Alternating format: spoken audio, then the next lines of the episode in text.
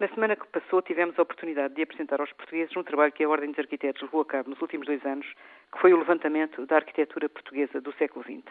Identificámos cerca de 6 mil edifícios, mais de mil arquitetos, espalhados em praticamente todos os conselhos do país.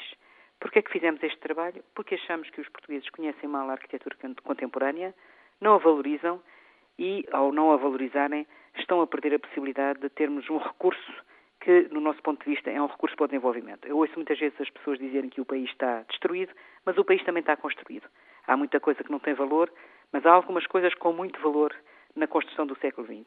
E é esse valor que nós queremos que as pessoas conheçam e, por isso, eh, não só acabamos o trabalho e apresentamos, como o pusemos à disposição de todos os cidadãos através da internet no nosso portal www.arquitetos.pt.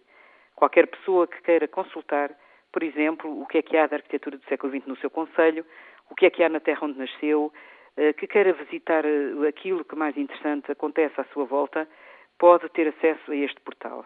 Gostaríamos mesmo que possam, através deste portal, ajudar-nos a completar esta informação. Nós tivemos muita dificuldade em alguns casos, em Portugal não há arquivos bem organizados, algumas câmaras não nos puderam disponibilizar a informação e, portanto, contamos com os cidadãos para completar este inventário Penso que isto é também pioneiro. Normalmente os trabalhos científicos são apresentados, mas apenas aos especialistas.